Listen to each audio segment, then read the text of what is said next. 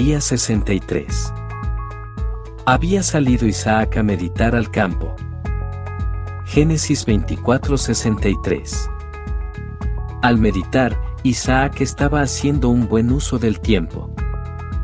Los que pasan mucho tiempo en ociosidad con sus amigos, con lecturas livianas o pasatiempos inútiles podrían aprender de Isaac. Descubrirían una comunión mucho más provechosa y un mejor uso del tiempo si meditaran en vez de persistir en las vanas actividades que tanto les atraen. Si pasáramos más tiempo meditando a solas, todos sabríamos más, viviríamos más cerca de Dios y maduraríamos en gracia. La meditación nos permite rumiar y extraer los nutrientes del alimento mental que recogimos de diversas partes. Así que, cuando Jesús es el objeto de nuestra meditación, esta resulta más satisfactoria y útil. Recuerda, Isaac cayó a Rebeca mientras estaba meditando, tal como muchos otros encontraron a su pareja. También es interesante destacar el lugar que eligió Isaac para meditar. Al aire libre vemos muchas cosas en las que meditar, desde los altos cedros hasta las pequeñas plantas de hisopo, desde las águilas que planean allá arriba hasta los altamontes que chirrían abajo, y desde la inmensidad del cielo azul a la gota de rocío. Todas estas cosas están plagadas de enseñanzas y cuando nuestros ojos estén divinamente abiertos, esa enseñanza iluminará nuestra mente de manera más clara que el conocimiento que se obtiene de los libros. El interior de nuestro hogar no es tan saludable, ni placentero, ni inspirador de pensamientos ni de ideas como la intemperie.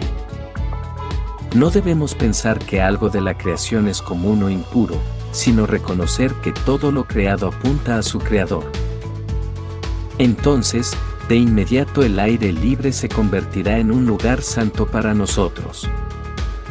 También es de destacar la elección de Isaac acerca de la hora del día para meditar. Escogió el momento en que el atardecer despliega su velo sobre el día, el momento perfecto para calmar el alma y permitir que las preocupaciones mundanas cedan el paso al gozo de la comunión celestial. La gloria de la puesta de sol y la solemnidad de la aproximación de la noche despiertan nuestro sentido de asombro y admiración. Querido lector, si tu agenda te lo permite, sería muy valioso para ti que esta tarde pasaras una hora caminando al aire libre. Y si estás en una ciudad, el Señor también está allí, y se encontrará contigo en tu cuarto e incluso en la calle atestada de gente. Donde quiera que estés, permite que en este día tu corazón vaya a encontrarse con Él. A menudo la meditación tiene una connotación negativa, probablemente debido a que se practica en muchos cultos. Sin embargo, la meditación es un concepto bíblico. Lo crucial es el objeto de nuestra meditación, y los salmos nos dan una buena lista en la cual enfocarnos. Oh Dios, meditamos en tu gran amor. Meditaré en todas tus proezas, evocaré tus obras poderosas. En tus preceptos medito, y pongo mis ojos en tus sendas. Este siervo tuyo medita en tus decretos. Meditaré en tus maravillas cuanto amo yo tu ley. Todo el día medito en ella, medito en tus estatutos para meditar en tu promesa.